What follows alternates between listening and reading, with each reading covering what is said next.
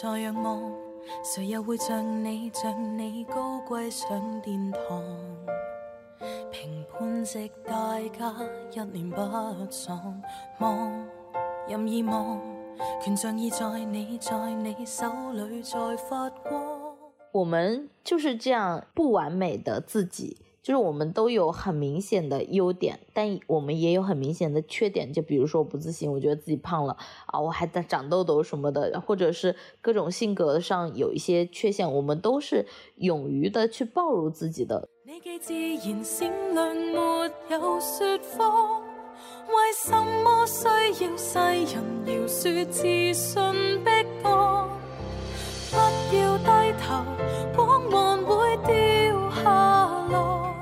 我妈就说了这三句，她说：“趁年轻，把想做的事都做了，做事要坦荡，不要把路走偏了。”第二句是：“心正了，在哪里都可以交到朋友；心不正，哪里都交不到朋友。”第三句是：“五十多岁对待生活的态度，就是把每天都过好，遇事不要躲。”怒放的你面朝大海，这选美是个很小的舞台，你满载大爱。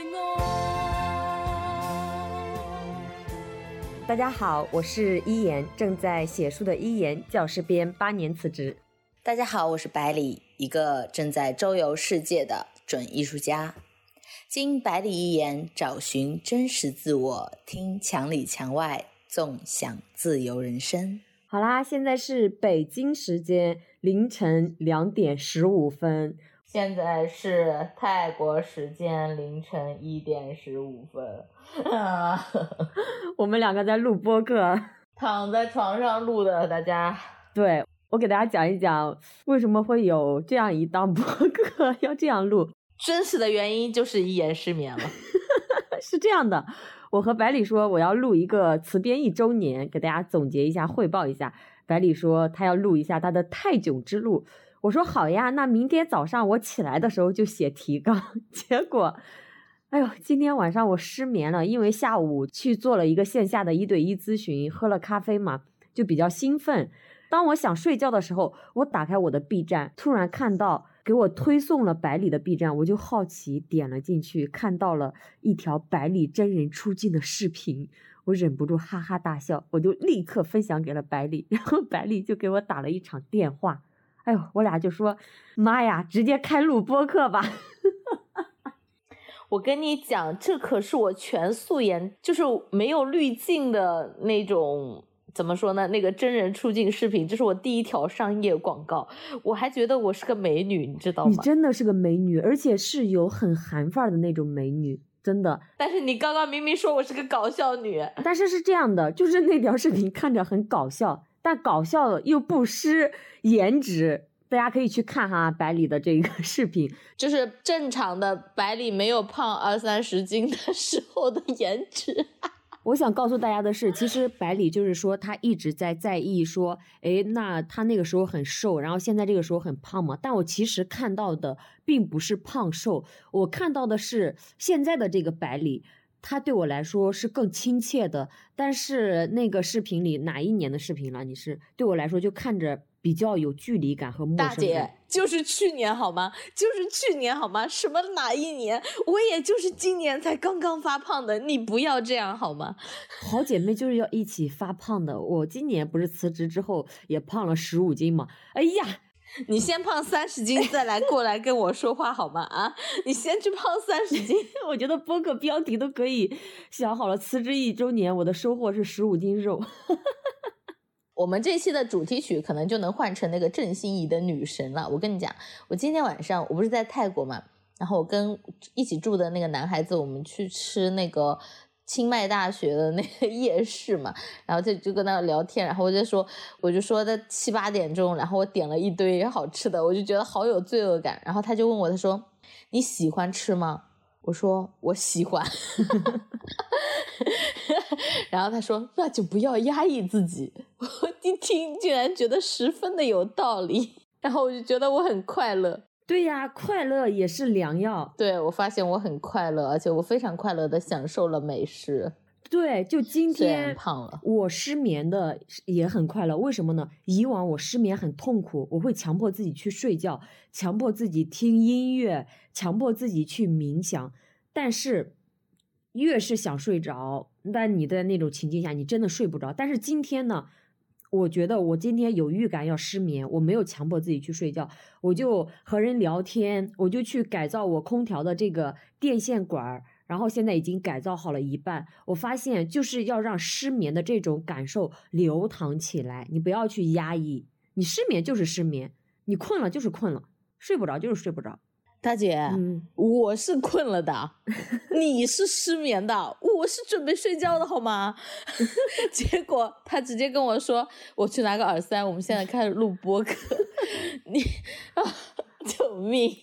主要是啥？主要是我觉得到这个想录的兴头上了，刚好你又给我打的电话，大姐，你如果给我说，哎，我困了，我要睡觉了，那肯定今天就不录了嘛。你看，我只是看到我那么美艳的视频，这个来听一下你的反响嘛，对吧？所以说咱俩必火，我觉得是无疑的。两个人都有这么强烈的创作欲、表达欲、分享欲，又执行力这么强，对吧？自夸我只服你，请大家在评论区打出来，笑死！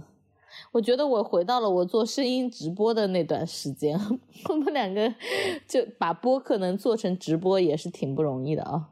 一周一更是不是太少了？既然这么努力，我先来分享一下我辞职这一年的心理路程，然后再让百里分享一下他的泰囧之路，好不好？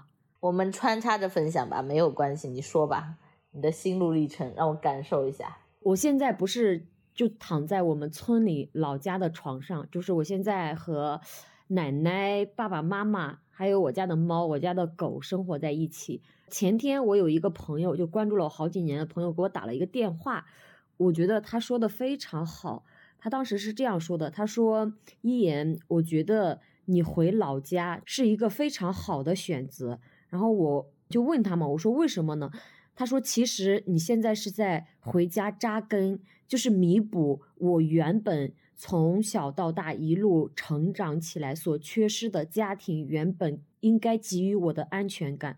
他说，我只有在家里把这个给填补了之后，在家里扎根，然后再开枝散叶，并且我朋友就一直很坚信我一定会成为很厉害的人。我觉得是这样的。挺好的，我觉得如果你想在家扎根，你就扎吧。哎，我觉得我们俩真的是完全不一样。你看，你是想在家扎根，我现在都已经就是真的就已经出来到清迈了。我今年的感受就是，我好不容易辞职了，就是我终于自由了，我一定要出去。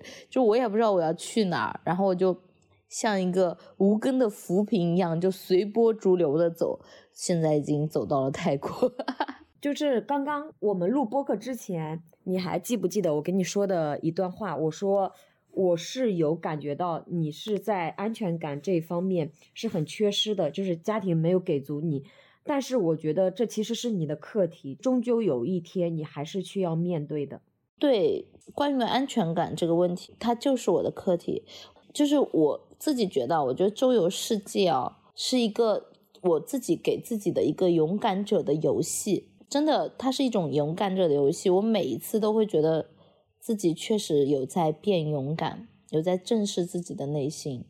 即使你刚刚说的一个从小家庭没有给我的安全感，我现在想让自己变得更加的包容，更加的强大，不再局限于我的家庭，不再局限于只渴望父母的爱，而是就是我要把自己充盈，让自己有能力。然后去爱别人，爱世界。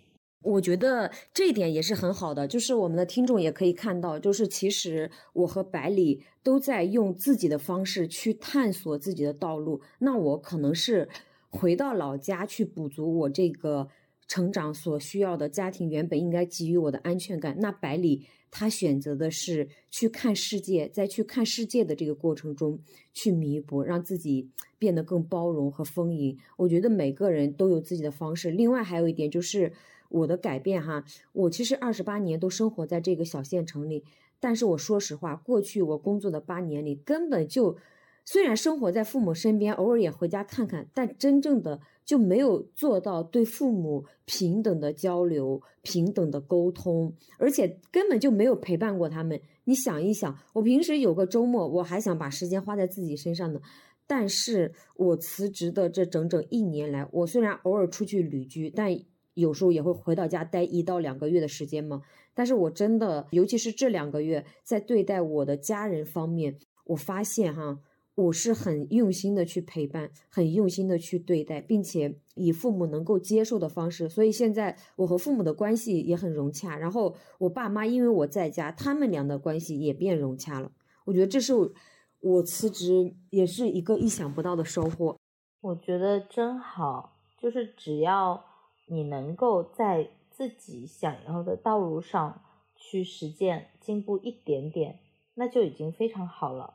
对，所以这是一开始，包括今天我在做那个线下的一对一咨询，我发现，我说其实我去年辞职的时候，我都没有想到今天的自己会成长为这个样子，就是无论是在能力还是在心理方面，我都发现我能够去帮助更多的人，而且我身边也有人来帮助我。我觉得我最近的感受也都是在成长。就是因为你一直往外流出去嘛，所以其实大家也都会回流。那你现在就是一个爱满自溢，然后大家一个相互照顾的一个状态，我觉得就非常的好。对，那我们听听百里的泰囧之路。其实你刚刚说到这个的时候，我就想到一点，就是今天晚上我不是跟那个我的室友这个男生，我们一起在夜市吃饭嘛。我刚刚说了就是关于胖的这件事情以后，我就在思考。他给我发了一个音乐，他说让我去听一首歌，叫《女神》郑欣宜的歌。郑欣宜是那个沈殿霞的女儿嘛？沈殿霞和郑少秋的女儿。她从小就长得很胖，她就后面为了抗抑郁症，她做了这首歌嘛，就是真的找到自己，肯定自己。然后我今天跟她交流的时候，她就会觉得我特别的可爱，我那个就是现在这种微胖的样子，就非常的自然，也很可爱。在人家的眼里，我就很开朗、很自信又很阳光的一个人，感觉是小太阳一样。是的，是的，就闪闪发光。只有我自己好像很在意这个我胖了二三十斤这一点。对呀，其实他们都觉得很好啊。所以是你自己还不够自洽，还不够接纳自己。然后你知道吗？我不是上几天我去那个清迈禅修嘛，就是我之前有一个报了一个迷你退休营的老师。他说要在清迈开一个全球同学见面会，他带我们的行程是吃大餐和去禅修。他找了一个清迈的寺庙，哎，我到了那里的时候，发现很多欧洲人来到这里，就不单只有泰国人，就他当地的和尚很多是欧洲的，接待的义工小姐姐也是欧洲，就真的是很漂亮。你会发现那种白人的是真的很好看，就五官很立体嘛，就很深邃，然后就特别的白。然后我就在想。哎，我们为什么一定要去把自己好像就是整容啊，把鼻子垫高啊，把皮肤一定要美白？我们本来就是黄种人啊。然后我发现他旁边是那个泰国人，然后又有印度啊、中东的，就是黑人。我觉得当所有的这些人站在一起的时候，我并不觉得只有白人才好看，因为我看到了好多的白人，而且我觉得泰国的他那个眉毛不是很黑很浓嘛，然后要种很浓的眼睫毛，皮肤黑黑的，我觉得。也很好看，就很有味道啊！就旁边黑人小姐姐也很好看，这些人种全部站在一起的时候，我并不觉得只有白人才好看，我觉得大家就是各有各的美，都好看，真的是这样的。就是我最近这一两个月的成长，我会发现，就是其实每个人都有他的特质和闪光点，以及可爱的那一部分。可能有的人会让他觉得有点不舒服，但是在我看来，诶，这个人我更想去深入的去链接他，去了解他，这也是和我对自己接下来的规划嘛。我发现我不仅对人感兴趣，我还会把人链接在一起，我还对人的发展和成长感兴趣，所以我觉得我以后会成为作家，会成为咨询师，会成为人生教练。我觉得我以后可能会成为一个艺术创作者。一个活动的组织者，因为我也特别喜欢做人和人链接的事情。我其实还蛮喜欢做一些统筹规划的事情，就有点像领导人的那种组织者嘛。我发现了自己这方面的一个特性。当然，我现在有时候我会觉得过度，但过度只是因为你并不擅长。是的，是的，我觉得非常好。你会真正的去思考且照见自己，这个真的是需要我们在不断的与人碰撞的过程中去发现的。而且，一言，你有没有发现，我们就是这样不完美的自己，就是我们都有很明显的优点，但我们也有很明显的缺点。就比如说，不自信，我觉得自己胖了啊，我还在长痘痘什么的，或者是各种性格上有一些缺陷，我们都是勇于的去暴露自己的，所以就更为的真实。而且，我还要与大家分享一个百里最近让我觉得他非常非常 可爱的点，就之前。我和百里，我们协作了几个月，将近八个多月，是吧？就是百里，他是有一个什么好的想法，想要与我分享的，他会立刻给我打一个电话。我呢，就是有时候或者是在看书，或者是在写东西的时候，就不喜欢被打断。所以这个事情一开始我觉得我是能接受的，因为一开始和百里还不太熟嘛。但是在上个月，我就和百里说了，我说可以就是提前约个时间，或者是先给我发个微信，我看到了会回你。结果就造成了现在百里每次找我，他就会说：“一言，你在忙吗？要不要打五分钟的电话？”我就觉得，天呐，这个女孩子，我每次看到她这样的消息，我就会很心动。你是很心动吗？还是你觉得很搞笑？不是搞笑，是很心动。你会觉得就有点就是像男生女生谈恋爱的时候，就是这个男生对这个女生哇，刚开始的时候非常的谨慎，非常的小心翼翼的这种感觉。所以刚刚我用了“心动”这个词。你都别说了，人家追我们的节目不会把我们给追成蕾丝吧？我们俩简直就是这种晚来的闺蜜情，我们以后一定得写本书，叫做《这个世界上另外一个我》。对呀，在这里我要给大家说一下，其实人生的这种感情有很多种，我们不仅需要男性的这种爱，但是我们也需要女性的爱，就包括我觉得我和百里的现在这个程度，我们俩都是达到了一种很契合的程度。比如说刚刚我分享深层网恋，对，现在我们已经成为异国恋了吧？所以我们现在还跨国恋，我的天呐！对，还有时差的跨国恋，让大家见证我们这种传世的爱情。对我继续和大家分享一下，就是我在辞职之后将近第十个月的时间里，我才真正的实现了将近月入两万的收入。我的天，一言，你已经月入两万了，我都不知道，将近两万，在几月份的时候，在六月底七月初的时候。那我想与大家分享的就是，就有小红书上很多博主会分享啊，什么什么月入过万，什么什么月入过万。我建议大家不要去相信，你要去带着你的认知，带着你的思考，不要被这些带偏了。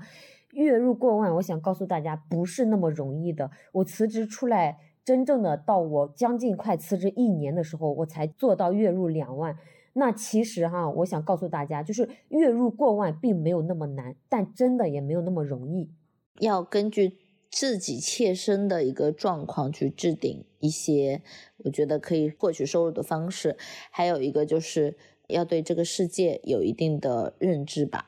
还有，我觉得有时候呢，就像我，我刚刚在上个月在泸沽湖的时候碰见一个很喜欢的，也是在周游世界的一个艺术家，他会告诉我，他说你要具备三种赚钱的能力，就是你要有三份职业。那样你才能够充分的去享受这个自由自在的状态，我觉得还是很有道理的。就像我现在听到一眼，哇，你已经有两万了，然后像我现在零收入，我现在真的是裸辞哦，裸。那我跟你说，其实我八月份我第三期的共读会刚刚结束嘛，昨天刚结营，那我接下来的写作课可能要到九月份才开，共读会要到十月份才开，所以我给自己八月份的规划就是。躺平、休息、充电、旅行、去见人。那其实你看，我是一个特别容易满足的人。比如说，我在上个月的时候，我觉得我已经挣够了我想挣的，那我八月份就给自己放假。这也是我觉得做自由职业者的好处之一。那就均衡下来一个月一万。我觉得这是做自由职业的好处之一，你可以自由的掌控自己的生活节奏。比如说我。八月份给自己放假充电，我们我可能除去和百里的日常的播客录制之外，我接下来就是拍拍照片，写写我公众号的文章，我就不做其他事情了，就自媒体平台再更一更。那你可能会说，上班的时候也有休息呀，那难道不是自己的节奏吗？但我真的觉得上班的休息和我现在的这种做自由职业的休息真的是不一样的。就像我这个项目，我这个产品跑完了。我真的可以彻底的放松的休息了，但上班你有个五一假期，你有个周末，你接下来还是要继续去做这件事的，不一样的。其实我觉得是还有一个很重要一点，就是你现在做的这个事给你的精神价值感是你自己可把控的。对，真的是这样的，也是你想要的。而且我没有内耗了，在这一点呢，我想要给大家分享一点，就是我接下来的出行。十一号我要去浙江了吗？是带着我妈妈一起去浙江啊？你要带着她一起住到渔村去吗？不是，不是带着我妈去渔村，就是我会带着我妈去浙江。为什么呢？我想告诉大家，你一定要去主动，就是主动才有故事，才有机会，是怎么回事吧？就是有一次我共读会的直播答疑，我学员向我提问了一个北方的包子馒头怎么做，我说这个我真的回答不了，我让我妈就是开直播回答你嘛，我们俩一起直播，结果就是因为这次直播。我妈最后和别人唠的时候嘛，又唠到她现在的人生体会嘛，人生走到这个五十四岁，那她就对年轻人说了三句话，我在这里也分享给大家。我妈就说了这三句，她说趁年轻把想做的事都做了，做事要坦荡，不要把路走偏了。第二句是心正了，在哪里都可以交到朋友；心不正，哪里都交不到朋友。第三句是。五十多岁对待生活的态度，就是把每天都过好，遇事不要躲。当时的那个直播场域，我学员很感动，而我自己也很感动，很惊讶。我妈一个初中都没有毕业的人，怎么可以说出来这样的话？与此同时，我在想，哇，我为什么价值观、三观会这么正？其实是受到我妈的影响的，并且呢。其实从那一天的直播结束，我感受到的是生命的神奇。它不仅仅是延续和传承，还可以反哺和重新养育，以及就是相互成就。那后面就是我写作认识的一个朋友娇姐，我五月份的时候去杭州的时候，就是和她见了一面嘛。她后面看到了我的这个直播回放，看看到了我妈说的这些话。他看得热泪盈眶，他正式的邀请我带着我妈去浙江，去他们老家玩。所以我这一次是先带着我妈去浙江找这个娇姐玩几天，我自己再带着我妈在乌镇玩一天。后面我妈她想去浙江的其他的服装厂打工，我把她送去打工的地方，然后我自己就去见朋友，开启我数字游民的生活。听着挺不错的呀。我好羡慕你啊！我觉得你妈妈跟你现在的沟通状态真的很好。是的，而且我很感动的一点是，其实你看，我都没有想到我会今年和娇姐见两次面，其实是我妈妈 给我们俩创造的这一个机会，就很神奇。有些链接啊，它可能就是用一种意想不到的方式出现的。对，而且当大家问我妈 结婚三十四年啥好处？我妈说累个半死，但有了一双儿女，就是嫁到我们家，她没有受气，但是日子一直过得非常紧巴巴，因为没有钱，很穷。你爸妈感情好吗？不好，我爸妈他们俩完全不在一个频道上。我们聊妈宝男的那一期不是有提到过吗？他俩经常吵架，但是有我在家，我觉得我真的是爸妈的润滑剂。我给他们说话的方式呀，对待他们的态度，让他们的感情更好了。哇，我的天！我觉得能把一个家庭的氛围啊经营好，就也已经是非常了不起的事情了，厉害。而且就在今天晚上，我还帮我妈妈洗了内裤，就是我从来没有帮她洗过。就今天我为什么会给她洗？今天我刚洗完澡的时候嘛，平时我会就是洗澡的时候把衣服直接放在洗澡间，我妈会帮我洗，她有时候会手洗，有时候放在洗衣机里。就在家我不怎么洗衣服。但是我洗完澡的时候，我妈今天对我说了一句话，她说：“你把衣服就是放在洗衣机里洗吧。”她的手今天给碰到了，刮了一个很深的口子，就在骑三轮车的时候。然后我说好，然后我就把衣服放洗衣机里去了。后面呢，我就告诉她，我说你内裤不要放在洗衣机里洗，你要分开洗，因为她有时候会把就内裤就是都扔到洗衣机里洗。然后我说你把内裤给我吧，我给你洗。就是我把我的内裤和我妈妈的内裤今天同时洗了。她虽然没有说什么，但我觉得那一刻她一定是非常感动的，因为我从来没有给她洗过。我突然觉得你们的感情好好呀。还是蛮感动的。我听你在想家里的这些事情的时候，因为其实我现在跟我妈妈的状态就是电话也基本上不打，信息也很少发，几乎不发。不知道是冷战还是怎么回事，反正可能还是个过程吧。所以今天就是你给我说那一句，就是你说别人播客五千粉，就是建了四个群嘛。我当时看到了，我不知道为啥，我就特别想给你发那一句话。我说那是别人，那我们有精力去管理运营吗？其实当时我看到你发的这一句话，它投射到我身上的感受是，我觉得现在的百里。他很强大，他能力很强，但是他其实内心是个小孩儿，他很缺少安全感。因为我现在在做那个内在成长写作课嘛，其实第一周我就会让大家去从自己的童年写起嘛，丰富自己的人生底色。那我其实是有从你身上感觉到，你一直有这个关于家庭上对你的这个安全感是没有给到你的，但其实我觉得。这一点，它是你探索世界，可能与人链接也是弥补不到的。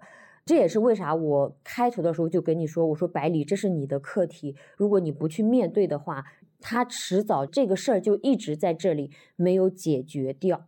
这是我特别想跟你分享的，这也是我最近的一些关于原生家庭的思考和体会，因为我真的发现。我爸妈因为我真的家庭产生了变化，那咱俩关系比较好嘛，我也知道你一些家庭的事情，我就会想，嗯，几乎不怎么回家，一回家就会产生非常强烈的内耗。我以前也是这样的，就我以前在体制内工作的时候是这样，包括我在刚从市区辞职没多久搬回老家的时候，我也非常的内耗，因为与父母生活在一起，各种不合拍嘛。但现在我觉得达到了一个很融洽的程度。那是每个人的底色都不一样呀，你父母对你的爱跟我们家的情况是没有办法去怎么说呢？我觉得是不一样的，就是你没有办法去共处的，因为你可以跟你妈妈沟通，我跟我妈根本不能沟通啊，她完全不会像你妈妈这样的去理解我呀。我觉得底色是不一样的，所以有些东西，当然我也希望我有这种安全感。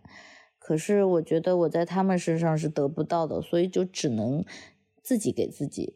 虽然他并不一样，我也会很羡慕你有这样的一个父母，他能够给你这样的爱。你因为他不是天然的，也是你后期经过了很多努力的。但我们家情况太复杂了，因为。他们喜欢四世同堂，就是那种大家庭，你知道吗？大家庭就像你，你可能只要解决你妈、解决你爸就可以了。你有时候还会觉得是你奶奶可能影响到了你父母的感情，但是我们家可不止这一两个人，这是几十口人呢。你每个要去做家庭协调，你就没有自我了。哦，是所以这个还是底的问题。你想想看，又是什么弟弟家、妹妹家，什么姑姑家、叔叔家。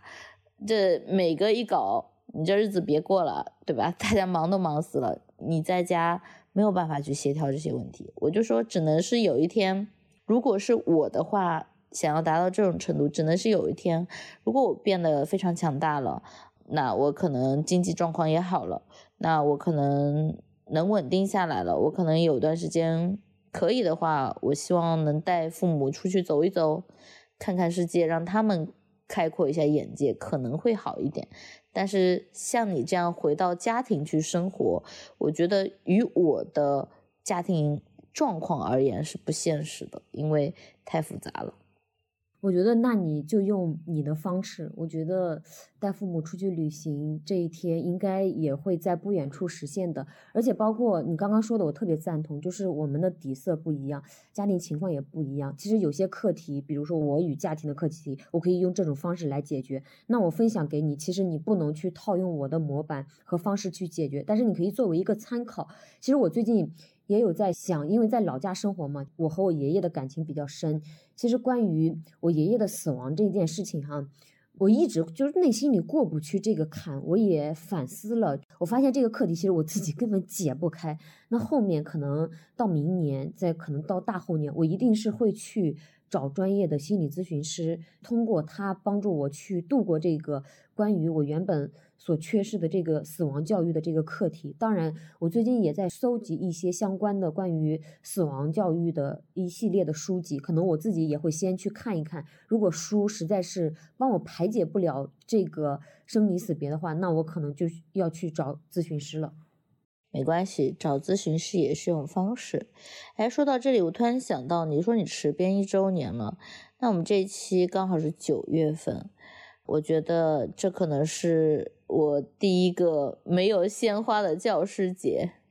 我觉得我不一定哦，因为我现在觉得我还是一个老师。其实我辞职之后，我觉得我再也不要去当老师了，但是。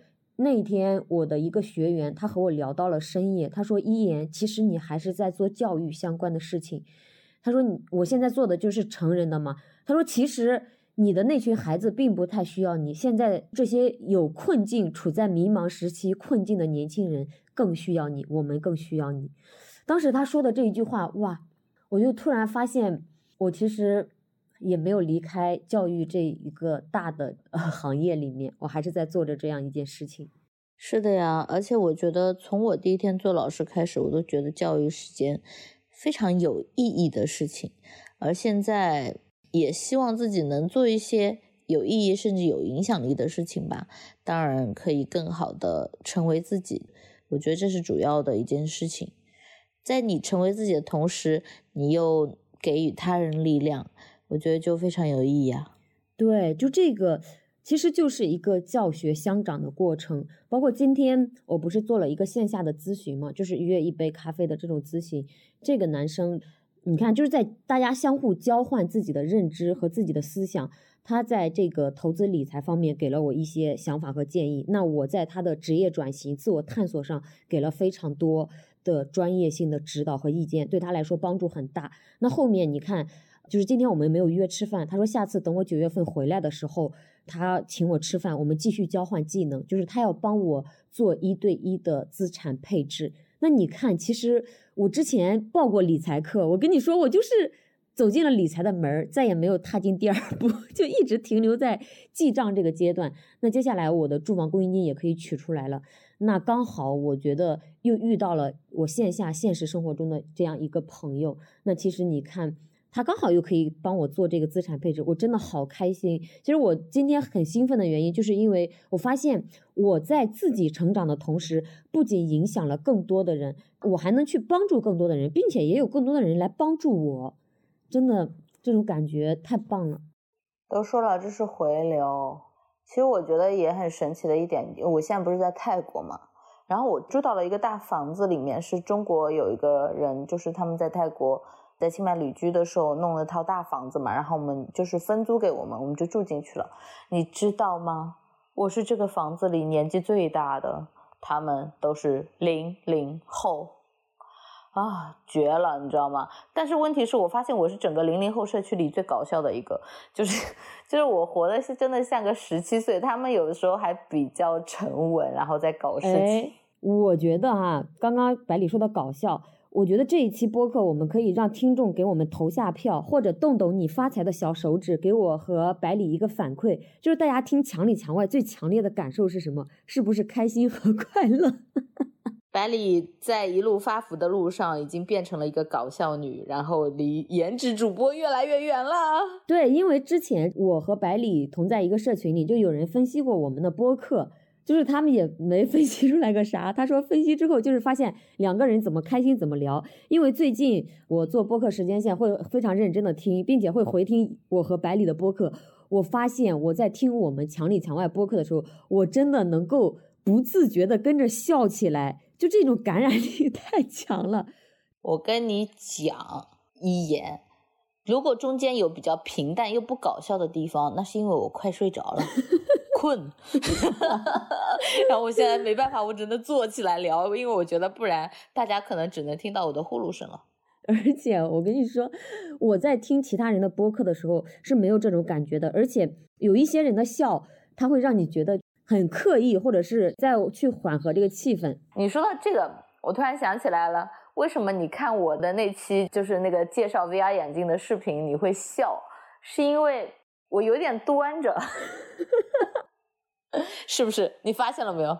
哎，美貌会让我端着，你知道吗？美貌会让我端着。哎，我要反馈给你，就是为什么我和你真人，你会觉得我见到百里的真人没有距离感？就是你其实，在现实生活中，你一点都不端的好吗？你非常的真实，非常的可爱。但是你这个视频，我为什么会觉得有距离感？就是因为你太端着了。那我第一次录视频好吗？这是我第一条商广。那我想可能要正式一点，我我要我要要录一点，我要正式一点。还有一个是我真的觉得有一点的，就是我那个时候颜值还 OK 的时候，我就会觉得我是个美女，就是就是你觉得嗯，我要注意一下我的形象。OK，我们自信一点，你即使嗯胖了，你也是一个美女。你把这句话给我重复一遍。好吧，我就是个美女，我不管什么样我都很美。我决定了，过几天我要去打泰拳，看看能不能 让我健美一点。在我内在成长课的开营仪式上，我就会带着大家进行正念练习，就是使用一些很正念的词语来对自己说话、去做事情。啊，我觉得这个非常重要。这一段时间，我不是就是我当时说要去泰国的时候嘛，每天都有人发信息给我说什么嘎腰子啦，对说什么呃，也就人口丢失啦，我也在担心你，你也很担心对吧？然后你知道更过分的是，我过海关的时候，我从昆明过海关去那个泰国嘛，我，过三道真的他们好负责任，每一道都提醒我说泰国现在很危险，你要小心哦。但其实我知道他们是为我好。但我我的脑海里好像没有任何这个东西，然后我就会觉得好像我就是晕乎乎的到了泰国，你知道吗？然后我还碰见了一个女生，她是我那个成长营的那个同学，我发现我们俩就在一个机场，然后我们就坐到了一起，然后一起到了泰国。你知道我到现在已经到泰国第五天了，还第六天了，我连那个英语都没有用几句，我因为每次出门他们都替我解决好了。天呐！在这里，我替我们的听众朋友问问：泰国到底是一个怎样的存在？有那么可怕吗？我现在去的是那个清迈，其实就是在泰国的靠山的那边，在泰北。你说可怕吗？其实我觉得每一个城市都存在着危险的地方。像泰国，它比较危险的一个最大的一个原因，是因为它大麻合法化，在泰国不进这一块，你懂吗？但其实大家都知道这个很危险嘛，对，对我觉得这个还是需要注意的，因为很多人他可能会想要到泰国放飞自我。其实泰国它的一个历史而言啊，来到这里之前我还看了一点历史。泰国它其实本来是东南亚国家嘛，它也没有什么武力值嘛。然后当时打仗的时候，就欧美啊，它要入侵这个东南亚的时候嘛，然后泰国是他们的一个据点，就是一个中转站嘛。然后很多的士兵在，因为他们背井离乡去打仗嘛，那很多的欧美士兵在这边就是泰国，就是他们的一个销金窟，你知道吗？军队的一个后宫。那泰国人民是真的，我不能讲他们有奴性，只能说他们的服务真的是太好太周到了。他们还为了娱乐军中的那些人，然后诞生了这种人妖表演啊，然后他们还有很多的那种慰安妇，就是军妓啊，各种各样的娱乐活动是层出不穷，真的很厉害。所以导致艾滋病高发嘛，所以 就从这一点而言，我还是比较担心的，但我比较洁身自好，问题应该不大。还有一个就是它靠近缅甸啊、柬埔寨这些地方嘛，然后你再知道缅甸就最近什么电信诈骗是很厉害的，这个确实我觉得还是有的，要小心。是的，是的，我觉得就是你还是要多多小心，我还是很担心你的。OK，那我们每个星期都要好好的报平安，跟听众朋友们报平安，请大家时时关注我的人身安全。说到这个地方，你知道吗？我在泰国到现在为止，我唯一的长达两个呃不一个半小时还两个小时的学英语的过程是什么吗？是什么？我去泰国看了一场电影。是看的那个什么芭比吗？是的，你不是一直在跟我说芭比，然后朋友圈每天都有人推芭比嘛？那我觉得刚好当时的那些小年轻说要看电影看芭比，我说那行吧，那我们就去看芭比啊。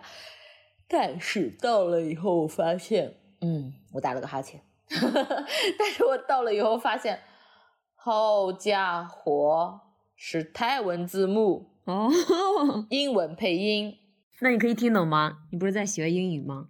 我学个毛线英语啊！就我我根本就早就已经没有学了。然后这两个小时的看电影，我确实是在学英语。然后我就靠图片、靠画面吧，我强烈的用小红书搜索这个芭比的剧情啊，勉强看懂了百分之五十吧。还有，我就接着，我不是很去泰国，我想去体验那个马杀鸡嘛。然后我就线上搜了那些马杀鸡的店啊，然后我就打电话，我就问他，你知道他们就是我跟这帮小年轻坐在一起，我说你去哪家马杀鸡啊？他说了一家，我说那行，那我也想去，我就搜索了一下，他说你只要谷歌搜索出他们家店名，然后电话打过去预约就行了。然后当晚他们就几个人就看着我在电话打过去预约，因为我觉得这个操作界面就跟个中国很像嘛，我就觉得好像没什么问题，然后我就打电话过去了，打电话过去了，他们就开始说泰语，我说。你们会说中文吗？我就我就说中文，我说你们会说中文吗？然后他们就反应了一会儿，然后就换了个人接，然后他就开始跟我说中文。我发现无缝衔接，你知道吗？我打断一下，马杀鸡是什么东西？马杀鸡就是按摩呀，推拿呀。哦，为什么叫马杀鸡？因为是英文啊，马杀鸡，那个字怎么读我忘了啊，大家可以更正一下我，我读的不太会。对，它是个英文音译过来的词儿，然后我们就叫马杀鸡嘛。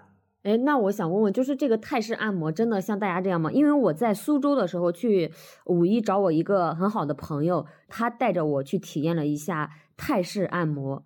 人家说泰式按摩很疼，但是他又对我们两个女生嘛，就用的比较温柔的。我觉得服务是很好的，但是我觉得那个按摩的力度什么啥的，我不知道是不是正宗的泰式。这里百里可以给大家讲一讲你体验的。泰式不是有那种什么几百斤的人在你背上踩吗？他会有那种踩背，但其实我昨天晚上体验的也不是踩背，我觉得这个因人而异，看你想体验什么，因为你不是只是想去体验文化，你是想让你的身体舒服，对吧？所以我选的是那个精油全身推拿。我不得不说，我觉得东南亚的女人是不是特别的温顺啊？好温顺啊，你知道吗？我躺在那边。就是他太温柔，那个轻轻的手的触感，我记得太舒服了。昨天晚上我刚昨天晚上去做的，我记得我去洗澡了，然后我洗澡完回来的时候，我就发现这两个女的就站在门口等我，她就双手垂在这个身体的前面，然后低着头，垂着眉毛，非常温顺的就站在那里就等我们，你知道吗？我的天，我。这个服务太周到了，我简直了哦！其实我去体验的那个泰式按摩，因为它是我们中国人的嘛服务嘛，也是比较柔。我体验的也是精油的，它当时是一个什么促进睡眠的。我当时多少钱？二百多，二百九十八吧。二百多一个小时吗？不到一个小时吧，四十分钟大概。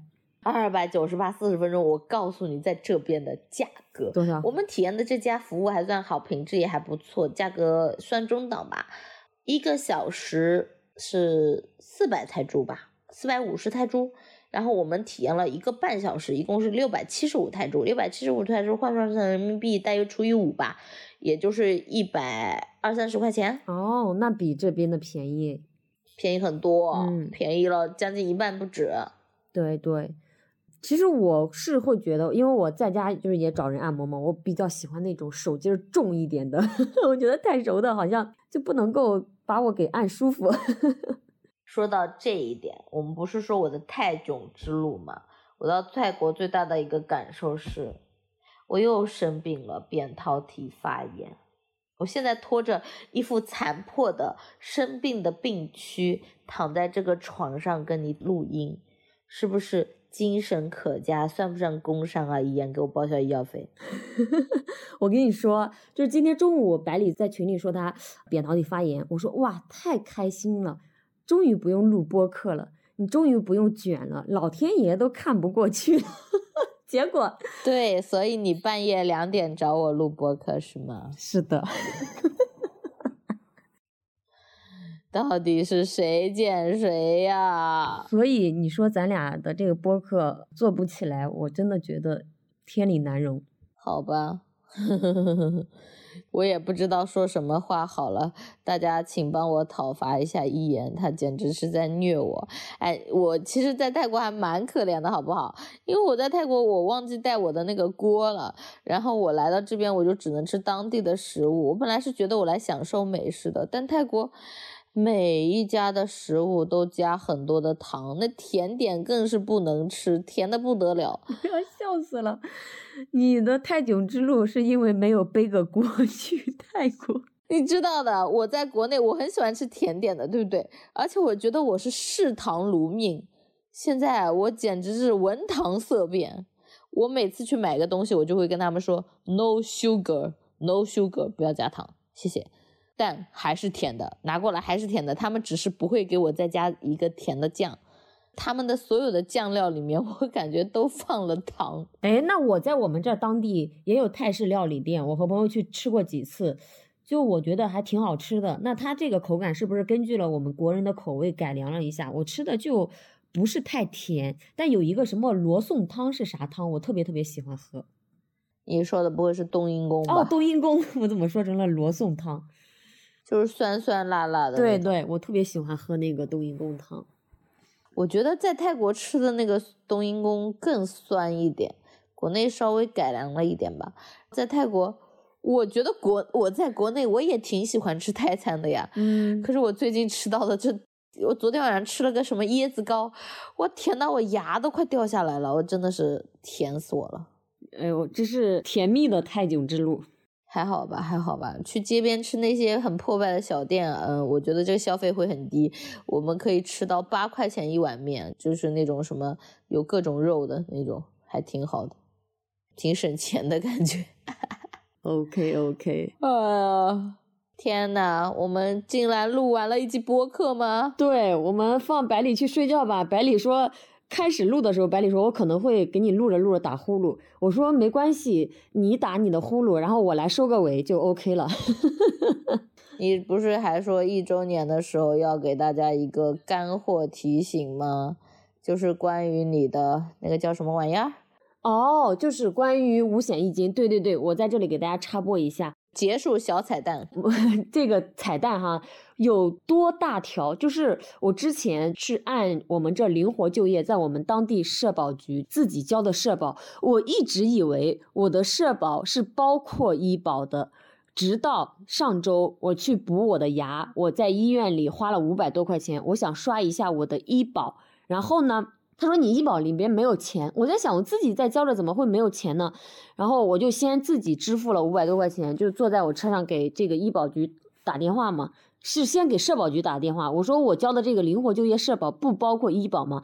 他说社保和医保是两回事，你要去给医保局打电话去办理这个。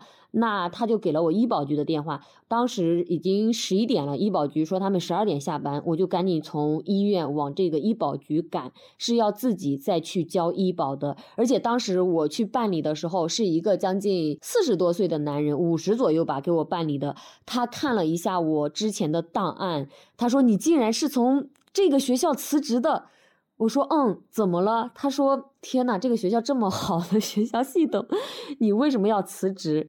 那当时我发现，其实我是无法去给他解释我为什么辞职的。他满脸惊讶加惋惜的打量着我，审视着我。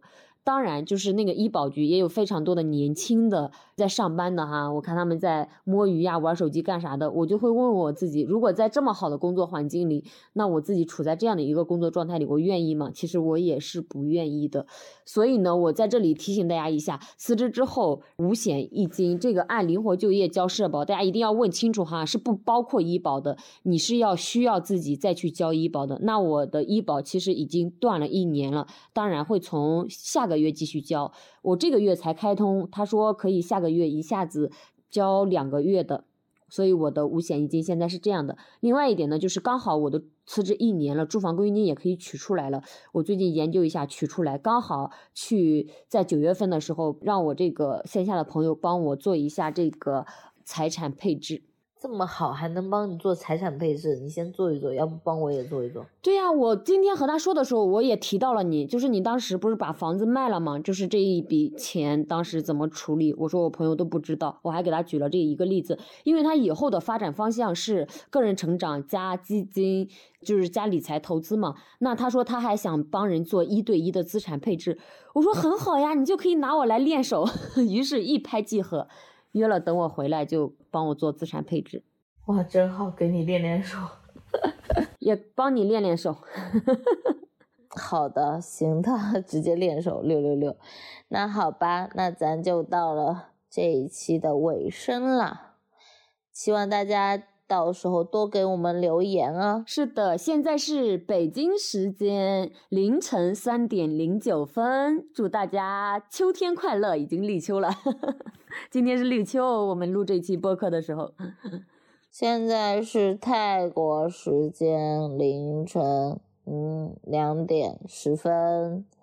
哇，这里是墙里墙外，让我们陪你探索人生更多的可能性吧。比如大半夜被捞起来录播客，比如一言在此时此刻祝你能够睡个好觉，做个好梦，大家晚安哦。看我们这么晚录播客的份上，大家打赏一点医药费吧。比如 让我买个什么润喉片，明天还能见个人的这种。晚安。我给你打赏啊，等播客上线的时候。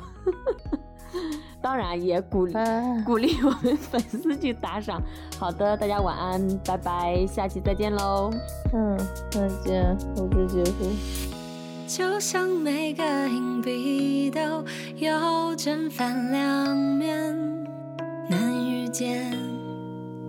天气预报说明天有雪，可备忘录里明天有约。世界，生活在不同季节，这样两个人竟然遇见。我喜欢夏天的热烈，你热爱冬天的纯洁。我穿着棉袄，你穿拖鞋。我喜欢南方的夏夜，你偏爱北方月。春夏秋冬流转时间。